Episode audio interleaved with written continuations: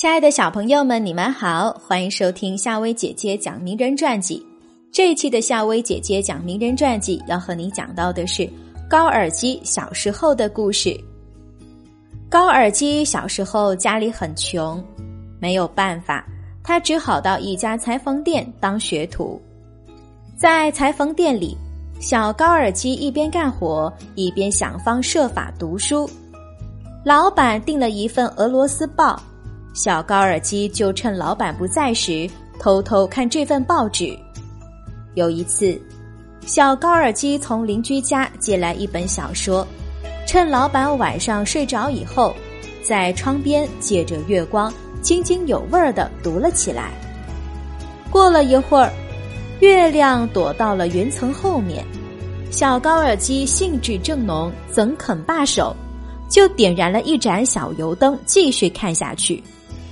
不一会儿，老板醒过来，他看见小高尔基在油灯下如痴如醉的看一本厚厚的书，不由得怒气冲冲的说：“看什么看？你把我的油灯啊都快用完了！”老板娘也醒过来，像一头母狼似的扑上去殴打小高尔基。小高尔基无法忍受下去，他二话不说。头也不回的离开了裁缝店。小高尔基在背着行囊来到了伏尔加河边，他注视着波光点点的伏尔加河，心里感觉有些悲伤。